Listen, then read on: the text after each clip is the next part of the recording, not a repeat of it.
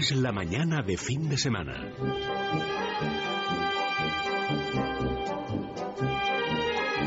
La hora de motor 16.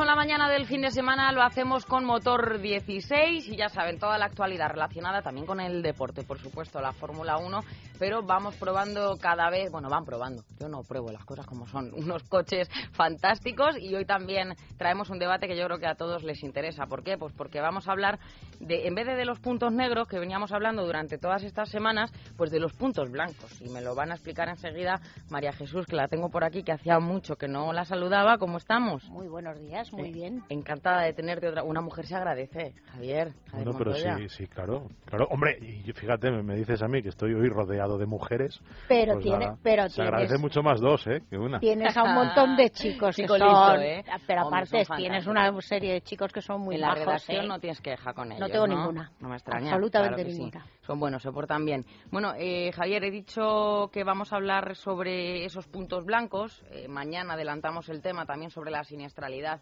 en, Europa. Nos pueden dejar sus mensajes, ya lo saben, en motor16 arroba es radio.fm. También estamos en Facebook, fin de semana es radio. Y cuéntame un poquito cuáles son los temas que vamos a, a ver en el día de hoy. Pues bueno, vamos a empezar. Yo creo que es un buen momento este fin de semana, que hay mucho desplazamiento, mucho, mucho coche por las carreteras, pues dando un poco de dos noticias positivas, ¿no? Hoy hablamos de los puntos blancos, mañana hablamos de la siniestralidad, ¿no? Pero bueno, los puntos blancos, ¿qué son? Pues son esos puntos donde no se han producido accidentes, que es cada vez, cada vez son menos, son más difíciles de encontrar, pero bueno, yo creo que son un dato positivo que, que hoy, hoy vamos a darle un poco la vuelta ¿no? al análisis de la, de la siniestralidad y en lugar de decir lo malo vamos a Pues contar sí, lo bueno, que bueno, unas semanas un poco una- pero oye, es que es... es que siempre está bien. Mañana hablaremos de la siniestralidad que ha caído y ese es un dato también realmente muy, muy interesante y, y muy importante. ¿no? Oye, con el tema de las multas, María Jesús, tú que no has estado estos fines de semana, teníamos a los oyentes, eh, vamos, Indignados. indignados, por el... eh, vía email, llamaban también por teléfono, claro, porque, bueno, ya solo recordar el dato aquel de ese radar, ¿no?, que hay en Costa Rica, aquí en Madrid, ¿no?, en los túneles, eh, que recaudaba creo que eran 80.000 euros al día, yo creo que ya está bien. La... Es que a mí no... Yo me pongo a pensar, ¿cuántas multas son esas, Ja- Javier? Pues espera que nos llegue el helicóptero también. Y no sé si, es, no sé llega si el helicóptero. de él, sí, también hablamos la semana pasada, pero que es increíble y sobre todo esto de los puntos negros, hoy van a ser blancos, que no Realmente- terminan de, de arreglarse, ni tampoco hay ahí controles donde verdaderamente tiene que haberlo. Realmente yo creo que el tema de las, de las multas es, es, una, es una máquina de sacar dinero para, para cuadrar las cuentas simple y llanamente. Ahí no hay criterios ni de seguridad vial, ni de educación vial, ni de nada. Es simplemente puestos radares y, y estos puestos en sitios donde más se caza. Y al final tú dices 80.000 euros al día, claro, y si te ponen y si rebajan, imagínate que ese túnel de Costa Rica que lo rebajan, en lugar de 50, lo rebajan a 30, como quieren tal, pues calcula lo que van a sacar. O sea, al final esto es un... Esto no es seguridad vial, esto es otra cosa. Esto es una máquina de sacar dinero. Hay una noticia, por cierto, Aparte, que... com- perdona, que a 30 no se puede ir. ¿eh? Bueno, es yo creo que es muy difícil de absolutamente- mantener un coche a 30. absolutamente- Es que claro, es, es imposible. com- Es bueno, como los como las 70 kilómetros por hora de algunos túneles. Los A mí me 70 cuesta ir en ¿qué vas? En cuarta el coche parece que va ahogado, en No, quinta ya además, o sea, al un- revés, ¿no? Y dices, bueno, es que hay es un túnel, complicado. hay un túnel en la M30 según entras por el paseo de Extremadura que es entrada en bajada y entonces la cámara está situada nada más entrar en el túnel como vayas un poquitín despistado. Y vayas a 80, además esos esos radares están tarados a 70, no hay no hay margen de error ni nada, como pases a 71 ya te han cazado. Y realmente Tú dime es- a mí, ¿qué, qué, qué supone eso para que no haya accidentes, o sea, absolutamente nada, ¿no? Entonces es lo que nos indigna y que alguien, pues de alguna manera haga algo, ¿no? Porque ya es, es ridículo. Y otro, enseguida vamos con las noticias y con el debate. Otro tema también era lo del código de circulación. Llamaba la- el, el- bueno, el código de circulación El- que tiene el borrador, capítulo... el borrador que hay ahora. Sí, bueno, también, hacerlo. pero eso es. Pero eh, hay un capítulo dedicado a primeros auxilios. La semana pasada hablábamos de él con, con un encargado del plan de, de salud de Cruz Roja, con Jesús Hernández. Y claro, eh, es que nadie se acuerda al final de lo que solo un 5% de los españoles sería capaz de hacer algo en caso de, de accidente, ¿no? Y, y muchas veces eso de la seguridad vial, lo digo por lo que decía Javier, que no, no estamos preparados, nos creemos, María Jesús, que sacarnos el carnet lo suficiente y, luego ya nos olvidamos porque te olvidas de todo. Es o sea, luego lo haces que- todo según te venga. Te tienen que enseñar, yo creo. No te tienen que enseñar a sacarte el carnet, te tienen que enseñar a, a conducir. Eso es, a conducir, yo recuerdo cuando yo, yo saqué el carnet de conducir y el profesor, según terminé, según me dio, me dijo, has aprobado y tal, me dijo, ahora lo que tienes que hacer es aprender a conducir. Digo, ah, pero no era esto lo que me enseñáis aquí. Dice, no, No, no, no. aquí os hemos enseñado a probar. A mí Habéis me- aprobado, ahora, ahora os toca esto. Eso es, realmente, esa es la realidad, la triste Bueno, realidad. lo yo que- recuerdo en las épocas de, pues mis padres, por ejemplo, les mandaban a hacer la L, una maniobra que era Sí. prohibida, Sí, claro, pero sí. mandaban a hacer la L aquella, que es un poco absurdo, ¿no? Era también Era, pues, para... era una de las maniobras que había en el, había en el examen, en el carnet, sí, sí, sí, para sacar el carnet. Bueno, ¿Qué tiempos aquellos? ¿qué tiempos aquellos? bueno, venga, pues yo creo que... Bueno, seguimos. Sí. Entonces, eh, lo que hablábamos, el debate será, hablaremos sobre los puntos blancos, estos, estas carreteras donde afortunadamente, y esperemos que dure mucho tiempo, no ha habido accidentes, con lo cual, bueno, pues digamos que serían de premio, ¿no? Eh, en el tiempo de las, de las pruebas, pues vamos a probar, vamos a hablar de dos coches que hemos probado, cada uno no muy interesante, cada uno en su estilo, ¿no? Por un lado, el Serie 3 GT de BMW, que es un poco la interpretación de lo que sería un monovolumen por parte de BMW, sin que tenga carrocería de monovolumen, Sí. pero bueno, un poco las características que, que esa carrocería tiene y cómo BMW pues le, le ha sacado le ha sacado partido, ¿no? Otro coche también que hemos probado esta semana es el Opel Cabrio, conocido como Cascada en todos los países, salvo en España. Es un, una, una cuestión curiosa de la que algún día pues probablemente también podemos hablar, ¿no? Los, los coches, los nombres de los coches en todos los mercados el Opel Cabrio se llamará Cascada, pero en España va a ser Cabrio porque bueno, pues unas ciertas connotaciones un poco peculiares, ¿no? Y en tiempo de, de Buena Fuente, Alberto Mayo nos va a contar un poco los secretos de, de Coros, la primera marca china que va a llegar a Europa y que va a llegar a Europa con calidad europea, que es, bueno, mm, un poco sorprendente, ¿no? Seguramente hace unos años pensábamos, bueno, pues los chinos, los chinos. Sí, pues los Bueno, chinos pues los chinos, tal. ¿Y sabes lo que han hecho para, para conseguir tener calidad europea? Pues contratar a europeos. claro. Ah, claro. Han decidido que quién conoce mejor los gustos y las tendencias y las necesidades de los europeos que los propios europeos. Alberto Mayo nos va a contar algunas de esas de esas Suena bien además, ¿eh? ideas. Coros. Sí, coros, suena bien. Suena bien. y la verdad es que en el Salón de Ginebra fue una de las de las marcas más más buscadas. Más, la gente quería ver qué era eso de coros y si realmente respondía a las expectativas que se habían levantado. Hablaremos de ello. Perfecto. Bueno, pues con todo esto yo creo que vamos a ir empezando ya las noticias y, insisto, nos pueden mandar sus emails a motor16 arroba esradio.fm.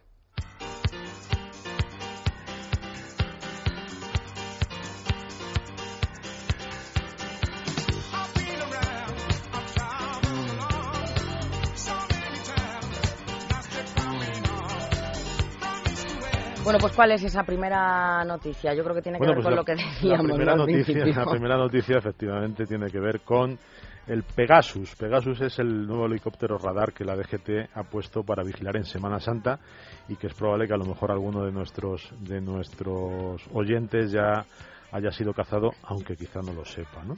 Pero qué triste, qué bajón, ¿no? Ahora mismo, Montoya, por Ya, favor, pero bueno, es podríamos que, ser alguno claro, de si nosotros. es que lo han sacado por Semana Santa, estamos a Sábado Santo, pues No, no, seguro está que bien ya pensado, está bien cazas- pensado. caza- ya han cazado alguno, No, y casi cuando seguro. lleguen a casa tendrán la multa, porque problema además es- funciona como el resto de los radares fijos, que te pueden mandar la multa a casa directamente. ¿Cómo cuánto tarda una multa en llegarte? Pues yo creo que en un par de días. Un par de días, ¿no? Así. Las puedes tener perfectamente. Tienen un sistema para- para- Hay dos sistemas, sí. Para esto no hay, no hay problema porque las multas van directas al centro, a este tipo de multas van directas al centro de tratamiento de multas de León. Vamos, y aquí no hay, no hay problemas de interferencias ni nada, ¿eh? O sea, van ¡fum! como flechas en tu casa. salen. En Sí, tu lo de las casa no interferencias lo dices porque hay y algunas y multas que pero- se pierden y No, esas no, no, no, cosas, aquí va En los directo, cajones, ya, ya, ya, ya, ya. Bueno, eh, contamos esto. La DGT tiene un radar que controlará, eh, bueno, pues todo esto es Pegasus, es uno de los 19 helicópteros que tienen en su flota la velocidad a la que circulan los vehículos será lo que controlará, sobre todo en carreteras convencionales o las que no tienen separación física entre ambos sentidos. El helicóptero patrullará las carreteras a 300 metros de altura. Si detecta un vehículo a velocidad superior a la permitida, comenzará a hacer mediciones hasta tres y en pocos segundos determinará de forma veraz, esto me hace gracia lo poner entre comillas, Hombre, verás lo que es lo que dicen ellos. claro. Efectivamente, y con el mismo margen de error que los eh, radares fijos, ¿no? A cuántos kilómetros por hora está circulando ese conductor. Pegasus, este helicóptero, es capaz de cazar velocidades de hasta 360 kilómetros por hora. ¡Qué barbaridad! No sé quién será el kamikaze que se ponga a estas velocidades. Y gracias al sistema informático, pues tramita la infracción, como bien nos ha dicho eh, Javier, como cualquier otro radar fijo o móvil instalado en las carreteras y va directamente y a León. Exactamente. Y de León al domicilio del Bueno, esto, esto que dice aquí, que, que cazará velocidades de hasta 360 kilómetros por hora, imagínate en una carretera que lo van a limitar a 70, pues Sí, claro, es que van a absurdo, cazar, ¿no? van a cazar a todos. Ya. A ver, yo creo que que esto es una simple manera de recaudar, ya lo he dicho, o sea, que al final, si tú lo que quieres es mantener la seguridad vial en estos tramos de carretera, que por cierto son los más peligrosos, donde se producen el principal porcentaje de accidentes en, en, en nuestro país, lo que tienes que hacer es tener guardias civiles controlando los sitios peligrosos. Pero o radares, radares situados... móviles- ah, Los radares, radares sí, móviles, si lo sabéis, no se suelen poner en los puntos negros, No. están detrás del seto, No, ni los- detrás del arbusto, Perdona, en la travesía de los- turno, Ni los móviles ni los fijos. ni los fijos, ¿no? Pero Eso lo que quiero claro, decir, pero- si- a ver, si lo que tenemos aquí, ¿qué va a hacer este radar, este, este, este helicóptero? Pues va a ir sobrevolando y en cuanto vea a un tío que va un poco más rápido y tal, se va a ir a cazarlo. Ya está. Le da lo mismo por donde vaya. Si es que al final, ¿cuánto costará poner en marcha el helicóptero? Pues habrá que, habrá que amortizarlo. No vas a poner en marcha el helicóptero para no conseguir nada. Pero, pero además hay otra cosa y es que la DGT justifica este radar en el helicóptero, que luego vendrán más, se supone, porque dice que las carreteras secundarias no tienen sitio para colocar radares móviles. Y entonces, claro, como no hay sitio, se controla desde el aire que no hay problema de que, de que pilles a lo que, a lo que vaya por debajo, un poquito por encima de la velocidad. El caso es que tú vas a ir tan tranquilamente en tu coche a 75 kilómetros por hora o a 95, que te has pasado 5 kilómetros por hora porque te has despistado y a- absolutamente ajeno a la realidad, pues cuando llegues a tu casa después del fin de, de este fin de semana o de estas vacaciones de Semana Santa, cuando llegues a tu casa te vas a encontrar una multa. ¿Por qué? Por un gran hermano que te está vigilando desde Lo están diciendo muchos de nuestros oyentes a través del correo, precisamente eso que acaba de apuntar Javier, ¿no? Que es una forma de que la pasta, ¿no? Dicen que habrá costado Claro. esto y es una manera de, de amortizarlo. Y bueno, enseguida vamos con la segunda noticia, pero me llama la atención también en lo que digo, ¿no? Muchas veces en alguna travesía, una vía recta, un donde se ponen para cazarte de alguna manera, es que si te pillan al doble, porque a veces ir al doble no supone ir a una velocidad tampoco descabellada. Alguno me estará escuchando y dirá, ¿pero qué dice? Pues no, porque a lo mejor la carretera es de 40 y es una recta perfecta 80. y se puede ir a 80 perfectamente. Es más, muchos van a 80 pero te han cazado a ti. Es que si vas a más del doble, te pasas por un kilómetro, va por lo penal. Si es que, a ver, Entonces, por eso digo que es que no estamos hablando ya de una multa ni de ninguna broma, es que de es formas, algo muy serio. eh, es- estábamos diciendo que íbamos a, a- a- un poco por lo bueno y por lo malo. Eh, la Comisión de Seguridad Vial acaba de instar a la DGT, han llegado a un acuerdo la semana, hace un par de semanas, eh, para que los radares se coloquen en los puntos donde realmente son conflictivos y donde hay peligro. pero tú fi- pero es tú- decir, tiene que ir la Comisión de Seguridad Vial, tiene que ir el Parlamento a obligar a poner los radares donde realmente Pero tú deben de estar. tú fíjate lo absurdo de la situación. Totalmente. Hace, creo que fue alrededor de, de 8 o 9 años cuando, cuando estaba el PSOE en el gobierno, llegó Pere Navarro como director general de tráfico y montó la campaña de radares. Vamos a A colocar Pere Navarro radares. le pillaron cómo fue esto en- por exceso, ¿no? De velocidad, creo también. Eh, No. no, De lo ¿No? que- no, yo creo que no, porque no, porque no conducía.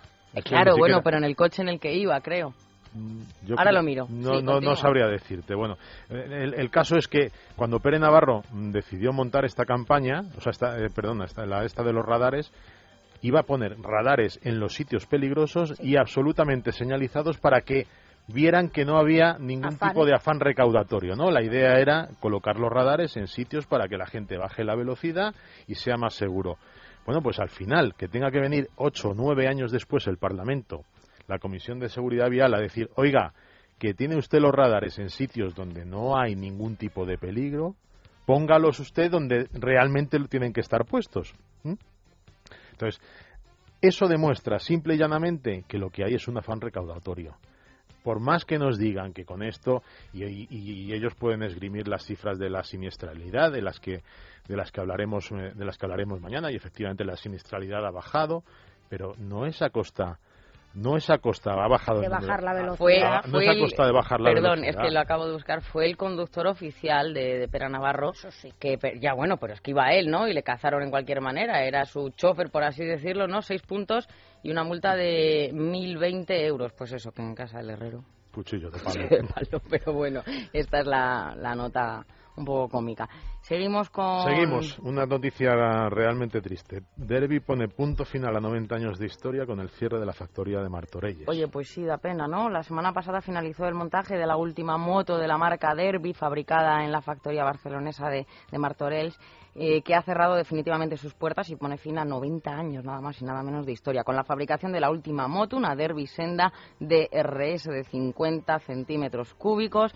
La dirección de Derby ha decidido dar por concluido el último día de trabajo de la plantilla. La propiedad, o sea, la propietaria, perdón, de Derby desde el año 2001 es eh, la italiana Piaggio. Cierra definitivamente la, la planta barcelonesa y se traslada la producción a Venecia. Los orígenes de Derby se remontan al año 1922, cuando Simeón eh, Rabasa abrió un pequeño taller de bicicletas que más tarde dio lugar a la mítica Derby. Pues nos da pena por los empleados, sobre todo. ¿Qué quieres que te diga? Hombre, por la Derby, Porque es que una un- marca española. es un Hombre, claro y es un da- clásico, y ¿no? Y nos da pena porque, bueno, pues en este país, hombre, no son, no son estos los tiempos para la nostalgia, pero lo que Sí, está claro, pero ya. Lo que está claro es que en este país la, la industria del automóvil, pues ha, ha creado algunas marcas y algunos y algunos y algunos modelos y tal que seguramente deberían tener una cierta protección. Yo creo que dejar que una marca bueno, si no hubiera existido Derby, a lo mejor Ángel Nieto no, No habría conseguido, no era campeón del mundo Mira. por ejemplo, ¿no? Entonces dejar dejar morir así a una, a una marca realmente, bueno, pues pues te da bastante bastante pena, pero bueno, pues son los tiempos los tiempos que corren y Arrivederci, evidentemente le tendríamos sí. Bueno. Venga, más. Última Más noticia. cosas, última noticia. Más de 6.000 kilómetros de carreteras no registran accidentes no Este es el mortales. tema, este, es Este el es el tema del debate.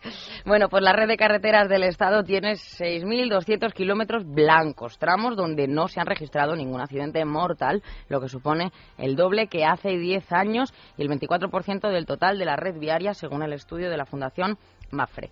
Eh, Castilla y León, Castilla-La Mancha y Extremadura son las comunidades con mayor número de partes de esa carretera, eh, puntos blancos sin fallecidos en accidentes de tráfico, frente a Madrid y Cataluña, hasta siempre están ahí. Bueno, pues debido a la intensidad de la circulación, sobre todo, no tanto sobre el, sobre el suelo, ¿no? Y bueno, pues tan solo tienen el 0,8 y el 3,2% de los tramos blancos respectivamente. Se considera como tramo blanco una vía eh, la vía en la que durante una longitud superior a 25 kilómetros no ha registrado siniestros mortales. En los últimos cinco años. En los, añade María Jesús en los últimos cinco años. Bueno, pues la Pues verdad, una, una muy buena noticia, el que todavía sigamos teniendo sitios donde no se ha matado a nadie y esperemos que siga bueno, si durando. hacemos la pero, cuenta no hay muchos, ¿eh? bueno, Kilómetros. claro, ¿Qué quieres no, que te diga? Pues son 25 kilómetros y estamos contando unos 6.200. María Jesús, Pues mira, tampoco es para tirar cohetes. Mm, Tampoco, tampoco es mucho, pero no. No, no, no está mal. Pero no nos vamos a pero quejar. bueno, que yo no, soy no, muy ceniza, no, no, ya lo no sé, nos vamos a pero quejar. está bien, está bien. No nos vamos a quejar.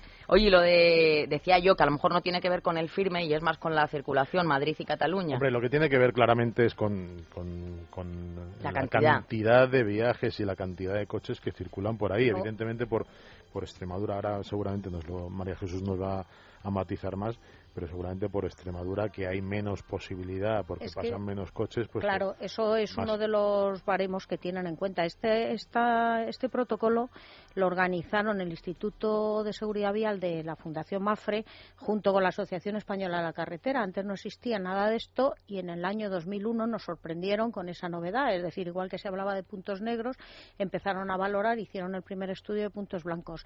La intención de eso es poder analizar con lo que pasa en esos, en esos tramos de carretera que no hay accidentes, eh, cómo son exactamente para poderlo trasladar a otros puntos y poder conseguir más, más vías y más tramos de vías seguros. Eh, realmente mm, han hecho tres estudios desde que empezaron a hacerlo han hecho han hecho tres estudios y la novedad en este primero es que meten las vías rápidas autovías autopistas y vías y vías rápidas sobre lo que estábamos hablando antes, el, protocolo contempla pues el equipamiento de la vía, el estado de la señalización, el porcentaje de vehículos que pasan por ahí. De ahí lo que comentaba Javier muy atinadamente es que lógicamente hay carreteras que no pueden tener muchos accidentes porque, tiene muy poca densidad, eh, tiene muy poca densidad de tráfico. También es verdad que tienen que ser accidentes mortales. Eso no quiere decir que no haya algún golpe o que no haya alguna salida o que no haya algún siniestro. Ellos lo que valoran son cinco años sin accidentes mortales. Lo que está claro es que, eh, bueno, pues eh, efectivamente son 6.200 kilómetros, que está muy bien pero mm, bueno pues todavía no es no es tanto como como, nos gustaría pero bueno es una buena noticia y, lo, que también es cierto es que el tema de la, del, del mantenimiento de las carreteras pues lamentablemente con con el escaso dinero que le estamos dedicando a ello al final probablemente esto acabe un poco convirtiéndose en, anecdótico cada vez, ¿no? Indudablemente eso es de lo que se debería de, conseguir y se, debería de tratar. De todas maneras, decimos que no es mucho, pero según los datos que nos proporciona la Fundación Mafre, dicen que esos tramos blancos suponen el 25% del total de carreteras del Estado. Es poco. O sea, de, 25%. hombre, es una cuarta parte. Estamos, estamos acostumbrados a ver mucho tramo negro, desgraciadamente. Ya, ya, ya, entonces, si poquito a poco, porque se van aumentando y se han ido aumentando, entonces si poquito a poco vamos consiguiendo que sean más seguros? Pues de todas maneras, la, si digo, la vergüenza de todo esto, porque las carreteras secundarias, pues eh, como nacionales, que las arreglen, ¿no? Y luego las concesionarias también, ya que les dan esas licencias fantásticas ¿eh? y les echan el morro que les echan. Y les van, las van a rescatar ahora, como y bueno, los bancos, etcétera, etcétera. Un saludo a Bertis y demás familia. Pero digo, eh, el otro día nos llama un oyente, creo que era Mariano, pero es que como él hemos recibido también más, más emails, no lo dicen por Facebook, sino que quieren ser como más privados, de haber tenido accidentes en autopistas en el caso de este oyente que entró en directo, ir a llamar al teléfono este de socorro que y no funcionar.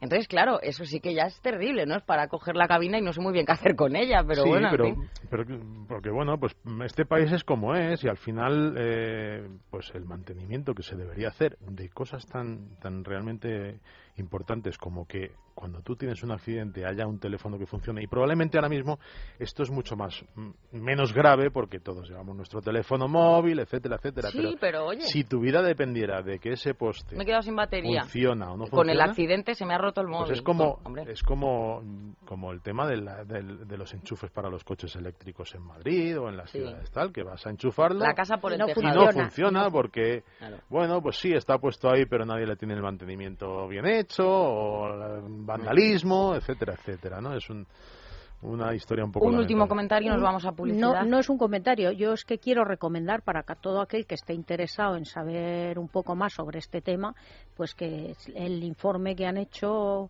se puede consultar en www.fundacionmafre.organización.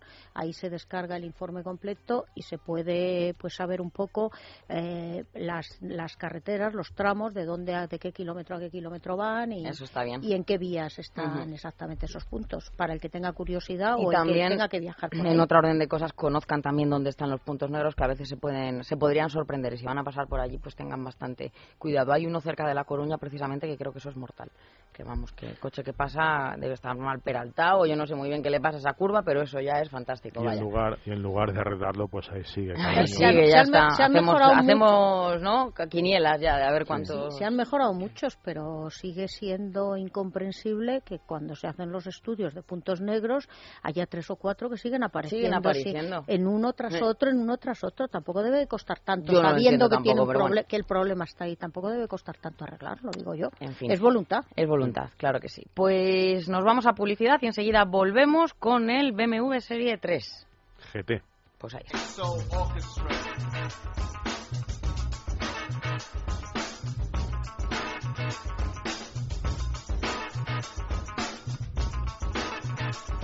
La hora de motor 16.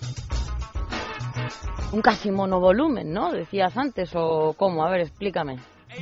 Bueno, a ver, es, es un casi monovolumen, pero no es un monovolumen. Si la gente lo mira, pues va a ver un coche, bueno, pues mm, prácticamente normal, con tres volúmenes, como una berlina. Pero lo que yo digo es que el Serie 3 eh, GT de BMW es un poco la interpretación de la marca alemana de lo que podría ser un monovolumen. Nunca ellos han hecho un, un vehículo de esta, con esta carrocería, con carrocería monovolumen, pero sí es cierto que ya tienen un GT, un Gran Turismo, efectivamente es ese que estás viendo ahí en el, en el ordenador. Es muy bonito. Ya tienen un Gran Turismo en la serie 5, que es ¿Pero el- por qué dices monovolumen? Por la... No, a ver, no digo monovolumen por fuera, lo que digo es monovolumen por, Por dentro, Es vale. decir, monovolumen es un modelo eh, adaptado especialmente para la familia, con unas grandes soluciones interiores, Eso pues es. espacio, con huecos para tal, con amplitud, Sí, con, sí, sé, maletero, sí. ¿no? Eso es. con un buen maletero y demás. Entonces, eh, BMW, que en Serie 5 tenía desde hace unos años el- en la versión GT, pues ha decidido trasplantarla a la Serie 3, que la- es, digamos es su modelo más pequeño, ¿no? Con lo cual se convierte pues en una clara alternativa a lo que podría ser el, el familiar de BMW. O sea, en la Serie 3 ya tiene el Serie 3 Touring, que es la carrocería familiar convencional, tiene el Serie 3 normal, que es bueno pues con, con los tres volúmenes, maletero separado, y tiene este GT, que es un poco una mezcla de ambas cosas. Parece, no parece un familiar, no parece un, una berlina. Este que estamos viendo es el hermano mayor, en este caso el Serie 5, como nos has dicho. el- Efectivamente, pues bueno, pues la carrocería del Serie 3 GT es prácticamente similar. Un señor coche, ¿eh? Es un señor coche, realmente pues es un coche que tiene mide 20 centímetros más que un Serie 3 normal, o sea que el Serie 3 eh, de, de carrocería normal, con lo cual pues lo que tiene es una amplitud interior pues pues mucho más más grande que, que el resto de los modelos de la gama. Por ejemplo, tiene un espacio para las piernas en la parte de atrás que se sitúa entre el que ofrecen el Serie 5 y el Serie 7. Serie 7, para que te hagas una idea, es un coche de más de 5 metros de longitud, que es, bueno, pues es el buque insignia de la marca. Es como Lo una buque nunca mejor buque dicho. insignia de la marca, es un poco como, como la limusina, ¿no? o sea, sí. para viajar de esa... De eh, esos bueno, morros de BMW que impresionan, ¿no? Cuando los efectivamente, vemos. es un poco como el, el coche de representación absolutamente... bueno, El oficial, el coche oficial.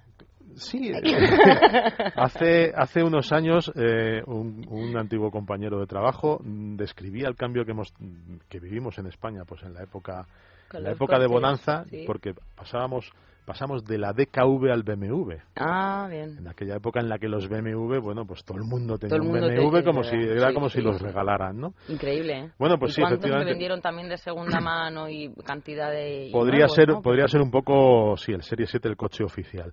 Este Serie 3 realmente pues es un, es un coche muy interesante, muy bien pensado para la familia, como decíamos, con una, con una gran amplitud interior, con un maletero muy, muy, muy interesante, con 500, 520 litros de capacidad, por ejemplo, pues 25 litros más que el, que el Serie 3 Touring, que Sí. es el, el familiar y luego pues con, con unas ciertas características que, que son muy apreciadas. Ahora, bueno, pues es un poco más alto, con lo cual el, el conductor va va situado pues eh, en concreto 59 milímetros más alto que en un Serie 3 normal, como si estuviéramos un poco a la altura de, del No es ninguna tontería. La semana X1, pasada nos claro. hablaba Goyo, creo que era del Mercedes CLA, que fantástico, estupendo, pero una de las pegas que le sacó fue eso. Claro. ¿El No, no, no, no, no, no, no, no, no hablo del techo. no. Ah, creía que Hablo hablabas de el la- coche va, vas un poco Poquito más, más. es un poco más alto el ah, coche, vale, no vale, por vale, dentro. vale, vale, vale. Un coche un poco más alto, con lo cual tienes una mayor visibilidad, La mayor ángulo. diríamos, de alguna claro, manera. Para- como si fueras,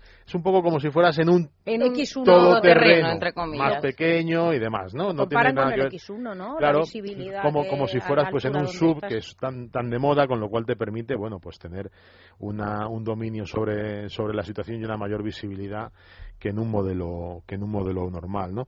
Luego tiene un sistema muy curioso el la apertura del portón tiene un portón trasero que se abre todo eléctricamente y, y con un sistema opcional que ya hemos hablado de en algunos otros modelos eh, que se llama Smart Opener que simplemente pasando el pie por debajo del paragolpes trasero Ah, pues sí, el, está muy bien. el este se abre con lo cual bueno pues cuando vamos cargados de cuando vamos cargados de la compra y demás bueno nos permite no tener que andar soltando a buscando la llave abriendo Metes- etcétera Asomas la y patita cierra- como en el cuento, y también, ya ¿no? está. se También cierra se sí bueno ahí ya si como ya ahí ya como se cierra hay que darle al botón para que al botón. para que se cierre porque ya has soltado las bolsas en el maletero ya tienes el, el botón libre Eh, bueno qué más cosas podemos decir bueno que evidentemente va a contar con, con los motores Estrena motores, ¿no? estrena motores con motores de altísima potencia de, de altísima eficiencia porque en realidad una de las grandes de las grandes eh, revoluciones de BMW no es solo la, la potencia que que bueno en todos sus motores pues son realmente muy interesantes Sí, pero han afinado mucho en el que- consumo también, claro, Javier. sino que además eh, cuentan con, con unos consumos cada vez cada vez más aquilatados. El Sí. programa, eh, el BMW Efficient Dynamics, la verdad es que es un es un desarrollo que que impregna todos los motores, tanto los diésel como los gasolina, pues para conseguir, bueno, pues pues hablamos de unos de unos consumos que realmente son mm, espectaculares. Por ejemplo, bueno, va a contar con tres motores de gasolina, en principio, la primera, las primeras generaciones, que entre, entre 184 y 306 caballos, de Caballos, sí. potencia, ¿vale? Pero, por ejemplo, para que nos demos una- hagamos una idea, el consumo mixto del de 184 caballos, que es un señor motor, pues son 6,6 litros. No, y el de Eh, 306. Y el de 306 solo Ocho. 8,1. Estamos hablando Y esto de es lo que unos- homologa la marca, o sea, te quiero esto es lo decir que homologa la marca, bueno, que pero- bueno, luego la realidad pues siempre es un poco más más complicado, no es, es- esas homologaciones Pero se que es hacen un buen siempre consumo para el coche pero del que que es estamos hablando. un buen consumo. Luego en diésel tendrá pues eh, una opción con 143 caballos con un consumo mínimo ma- medio de solo 4,5 litros y luego en la versión tope de gama de momento en diésel con 184 caballos y 4,9 litros de consumo Sí, que medio. serán seis, pero está fantástico. Efectivamente. Eh, Perdona, estamos hablando de cambio automático, ¿no? Todos Estamos ellos. hablando, estamos hablando de eh, habrá eh, posibilidades de cambio manual de seis velocidades o automático de ocho en una caja en una caja que realmente es una es una de las de las referencias en este en este tipo de cambios porque bueno la caja que utiliza BMW es fantástica. Y luego también estamos hablando de que a partir del, llega- del verano podrán lleg- llegarán versiones con tracción integral X-Drive, o es lo que es lo mismo, tracción a las cuatro ruedas, que probablemente en España no sean de las más del- de los lugares donde más se van a vender, porque bueno, pues eh, digamos que todavía no nos ha entrado eh, mucho, pero bueno, es un plus de es un plus de seguridad que, que BMW siempre otorga a sus modelos. ¿no?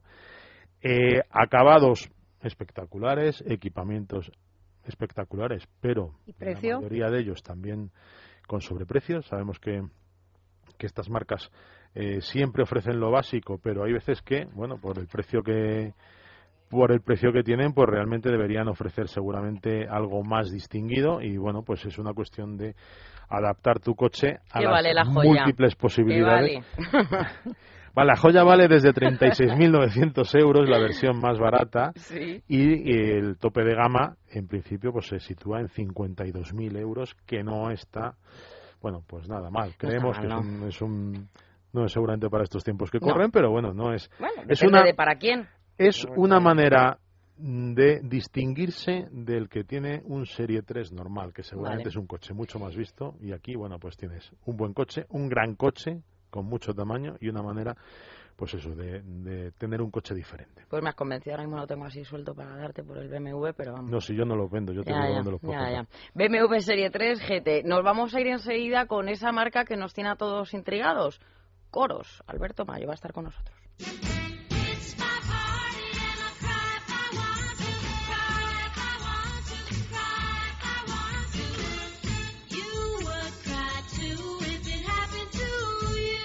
Alberto, buenos días. ¿Qué tal? Buenos días. Pues ¿Cómo va todo? encantada de saludarte. Me cuentan María Jesús y Javier que estos de coros, los chinos lo han hecho bien, ¿no? Porque han llevado a europeos para que les cuente de qué va la, la vaina, ¿no? Que dirían por allí. Bueno, todavía les queda mucho camino por recorrer. Ellos están empezando y todavía tienen que empezar a fabricar, eh, montar toda una red para la venta de sus productos. En fin, están en sus inicios. Lo que pasa que pinta bien. Lo que hemos visto, lo que hemos visto en Ginebra y lo que tú, mm, bueno, más que ningún otro ha podido tocar, realmente, la verdad es que tiene pinta de, de- de coche asimilable a, a la calidad o a los estándares europeos, ¿no, Alberto? Sí, sí, eh, es una sorpresa. La verdad es que este coche mm, impacta bastante por la buena, la buena impresión que se desprende de los acabados de los interiores, ¿no? Porque en general los, los, los coches de las marcas autóctonas chinas eh, son coches eh, baratos, perrilleros, eh, en fin, eh, coches eh, que no, no demuestran una gran calidad en los materiales ni en la ejecución. Mientras que este, el Coros, sí está muy bien terminado, tiene materiales de, de muy buena calidad aparente y da una, causa una, una buena impresión. ¿Tú crees que puede pasar algo similar? Bueno, yo recuerdo que hace pues eh, 15 años o por ahí, cuando empezaron a llegar los coreanos, siempre decíamos, bueno, sí, pero coreanos, ¿no? Como, como calidad, mm, precio sí, pero calidad, bueno.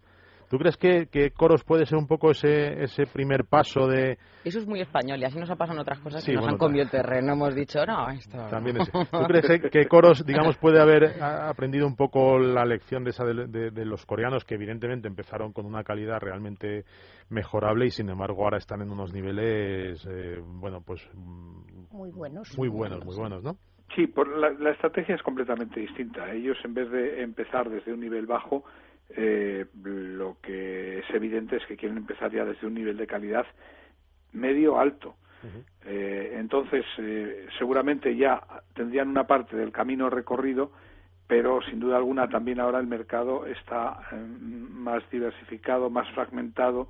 El mercado eh, ahora está en una situación mucho más competitiva que cuando llegaron las marcas coreanas. Es decir, tendrían que compensar con un aporte de calidad añadida esa, eh, esa mayor competencia con la que se van a encontrar en el mercado. Oye, aterrizó en Europa un poco, no sé si con, con mal pie, porque en un principio se llamaba Coros eh, GQ3, ¿no? Y ahora se ha quedado con Coros 3, uno de los coches, porque Audi sí. le puso una, una demanda, ¿no? Diciendo, cuidado con esto de la Q, que esto es nuestro, ¿no? Bueno, de hecho, cuando, cuando eh, el equipo de motores 16 estuvimos en Múnich eh, fotografiando y tomando contacto con las primeras unidades, en las matrículas ponía GQ3. Y ese mismo día les llegaron ya las nuevas matrículas que había desaparecido la Q. Ya me expli- Entonces, esto fue hace ya unos meses, me explicaron que había un pequeño problemita con una marca alemana que, Claro. que Oye, ponía sus Que pegas. se dieron por aludidos. Alberto, y aparte del ADN chino, que bueno, le viene pues eh, de, de lo que es la empresa y demás, ¿qué, qué digamos, qué tipo de ADN, qué tipo de, de coche nos podemos encontrar? Por, a ver, ponle, ponle una nacionalidad, a ver, que, para De- que la gente un poco sepa de Se qué oriente, estamos sí. hablando. Verás, por, por diseño es un diseño clásico, por tecnología es una tecnología avanzada y, y por equipamientos es un equipamiento de vanguardia. Es decir, es un coche que si ahora mismo estuviera en el mercado podría competir perfectamente con marcas como Ford o Volkswagen.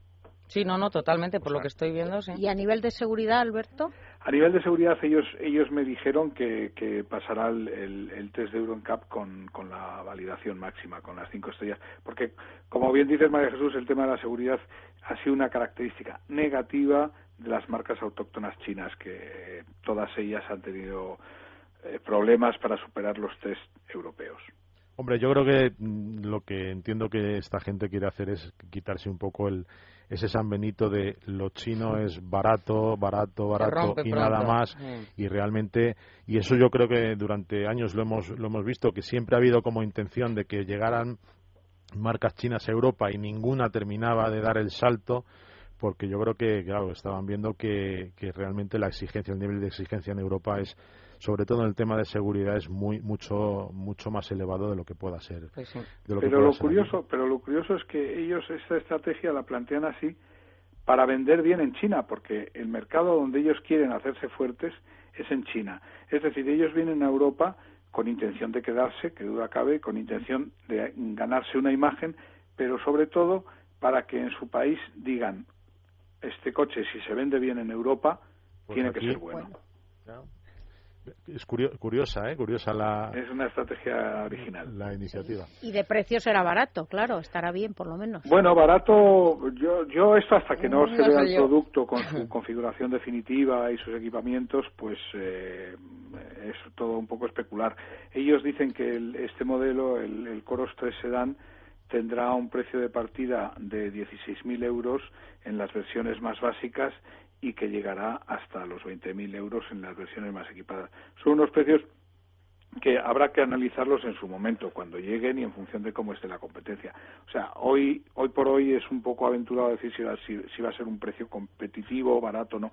Competitivo seguro que lo será, porque si ellos quieren implantarse en este mercado, tendrán que aportar eh, un precio que les permita mm, luchar de tú a tú con Pues las sí. marcas ya, eh, las marcas europeas, que ya están bien asentadas en este Hombre, y tendrán que estudiarlo bien también desde el punto de vista del marketing, porque si estamos diciendo, Javier, que lo chino un poco también se asemeja mm, barato, tal o cual, entonces, claro, toda esa campaña puede venirse Claro, habrá que... abajo, pero... La verdad es que, bueno, la iniciativa es realmente interesante y, bueno, estamos un poco deseando que, que lleguen para ver si, si las primeras impresiones se van cumpliendo, ¿verdad, Alberto? Sí, yo, yo lo que puedo deciros es que mm, con todas las marcas con las que he hablado, todos me preguntaron, oye, ¿cómo es el Coros?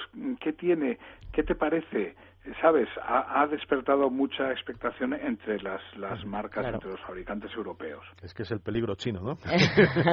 Parece ser que, que sí, que esta vez sí podría ser. Sí. Pero bueno, de, eh, de revolución silenciosa me hace gracia cuando dicen la revolución silenciosa tiene tiene poco lo chino porque además eh, se les se les nota y, y lo hacen bien.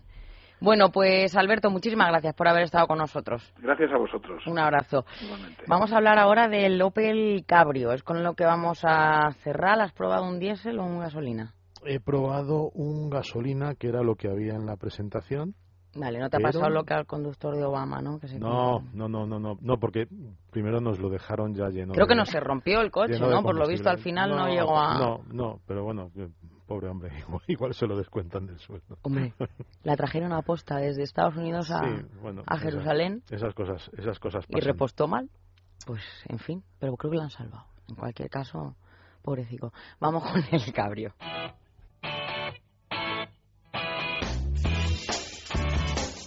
La hora de motor 16. Es la mañana de fin de semana.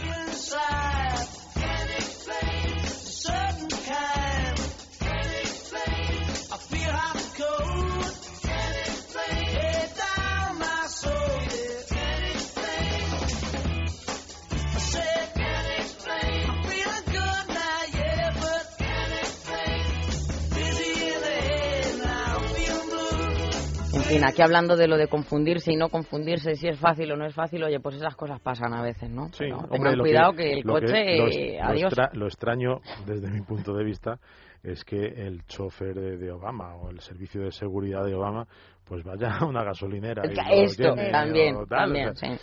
No sé, parece como que, bueno, con tantas medidas de seguridad, pues seguramente si, eres, si tú traes tu coche desde Estados Unidos hasta Israel, te lo traes ya cargadito. repostado, te lo traes con 27 bidones de gasolina para que no haya problema. Digo yo, no sé. En fin. Yo también pienso eso. manera- Así son los eso, americanos. Así son los americanos. Cuéntame esto del Opel Cabrio que tiene muy, muy buena pinta, es muy bonito. Opel Cabrio tiene muy buena pinta y realmente, bueno, yo creo que es un poco la tradición. eh, re- perdón. Un poco caprichito, ¿no? Este coche. Sí, pero es un capricho muy lógico, ¿no? Vale. Está muy bien pensado. Primero, porque tiene un tamaño mucho más. A ver, este coche por precio, pues competiría con modelos como el Audi A3 Cabrio, con el, como el Peugeot 308cc, el BMW Serie 1, el Volkswagen EOS. Coches mm, realmente de cuatro plazas, pero poco utilizables por cuatro personas. Seamos serios, ¿no? Me, Este me coche es más recuerda un grande. poco al Tigra, pero en grande. Bueno, bastante, Bastante más grande, sí, ya sé, pero un Tigra poco el- y, Pero bueno, tiene una línea bonita. una me línea- Muy bonita, muy que tiene bonita. una, tiene me una línea es muy, muy, muy bonita, Muy realmente, bonita. realmente Sí. muy espectacular. Muy. Es un coche bastante más grande, pero por el precio de estos, con lo cual, ¿qué consigue con esto Opel? Que pueda ser considerado como el primer coche de la familia, es decir, no hace falta tener dos coches. El, el descapotable siempre es un poco el coche de capricho, el segundo coche. Bueno, pues no cabemos los cuatro, pero bueno, va, en un momento determinado para hacer un, un recorrido cortito. Pequeño, tal. Javier. ¿Eh? No es pequeño, ¿no? No, no, no. Me da mi sensación en la foto No. que detrás no hay mucha... No, no, no, no, no. Detrás pueden ir dos personas de hasta un metro ochenta con absoluta normalidad. Hombre, Uh, qué pasada, no, entonces, qué bien. no es no es una exageración del espacio, pero es que Sí, no es el, si el BMW Serie 3, Claro, ¿no? Que tiene si tratas, espacio, de, pero... si tratas de meter una, dos personas de un metro ochenta en las plazas traseras de un de un Golf Cabrio, de un BMW Serie 1 Cabrio tal, no, vamos, contorsionismo total. Sin embargo, este, este Opel permite que Es puedan viajar cuatro personas, con un maletero bastante re- respetable. No es, Efectivamente, aquí tengo la foto y fantásticamente bien van cuatro personas. no sea, es la no es un maletero enorme pero bueno 380 litros de capacidad están bastante bien para un bueno pues es, es el, el maletero pues que tiene un, un compacto tipo tipo golf y demás con lo cual bueno por ese lado bien Eh, problemas con el maletero que tiene la boca de entrada pues un poco complicada porque tiene claro la tapa al, al tener que hacer hueco para el, para la capota pues no es el portón este enorme con el que entras metes todo perfectamente y tal. Y otra otra otra cuestión si quitas la capota tienes menos maletero entonces hay que hacer un poco el cálculo de qué vas a llevar y si vas a viajar con capota o sin capota porque con, sin capota son 280 litros de maletero frente a 380 mira, con tiene capota. una, tiene La una capota lista- la puedes dejar en casa. No, la capota Ah. es una capota. De- no, quiero decir, si tú llenas el... co- dices, no, pues vamos a... meto todas las maletas Ajá. Y a mitad de camino dices, anda, qué buen día Ya no hace, puedes, voy a no quitarla. puedes, ya no puedes, No puedes. porque no... Entonces tienes que calcular, a ver, mm, bueno... ¿qué- ¿Voy a ir con capota o ¿Voy sin capota? o sin capota? Si es con capota, pues sabes que puedes llenar el maletero más y si es sin capota, Ah, pues pues... ustedes se ordenan ¿eh? y ya lo dan Bueno, eso no te creas, ¿no? no te creas que es, que, que es fácil.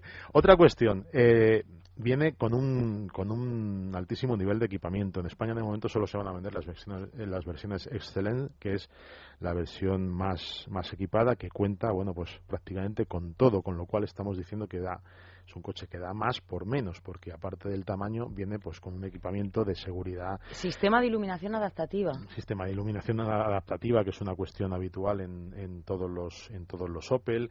Tiene un sistema de reconocimiento de señales que también es, es conocido en, en el resto de modelos de Opel. Eh, sistema de estabilidad adaptativa tiene alerta por cambio involuntario de carril eh, cámara de visión trasera de la colisión alerta frontal lo de también. la colisión eso. frontal. O sea, realmente el coche eh, ofrece lo último en seguridad y ofrece una muchísima mayor rigidez, por, por ejemplo, que el que el, el anterior Astra, Astra Cabrio, que ya era un coche realmente muy con un comportamiento magnífico y con una gran rigidez, pero sin embargo este todavía ha mejorado un 41% eso, con lo cual es un coche absolutamente seguro, absolutamente aplomado, es un coche que realmente te da sensación de que llevas un coche, bueno, bien. Y Es luego precioso. en 17 segundos, en Yo, de- fíjate lo que 17 te digo, de las pocas veces que, que normalmente vemos las fotos, ¿no? Aquí en la revista, en Motor 16, y vemos coches, cochazos, pero me parece tan bonito, se me muy está haciendo la boca agua, en serio, es Y, muy bonito, es muy insisto, bonito. En 17 segundos le das a una tecla, incluso en marcha, abres el techo. Hasta 50 kilómetros por hora, ¿no? Y esto es, y es otra historia, porque ya vas absolutamente. ¿Te imaginas? Bueno, pues María al aire las dos libre. como Telma es y nuestro coche. Es nuestro Es coche. nuestro es que- coche. Ese es nuestro coche. Bueno, ya, por terminar, desde 29.900 hasta 34.600 euros, motores, dos de gasolina con eh, 140 y 170 caballos y dos diésel de 165 y 195. Opciones para todos los gustos y realmente un coche que Precioso. mm, va a dar que hablar porque bueno pues eh, es una línea muy muy muy atractiva. Muy bonita, claro que sí. Bueno, pues eh, cerramos con este ¿Tenemos algo más que caprichito práctico. ya- ya- Como...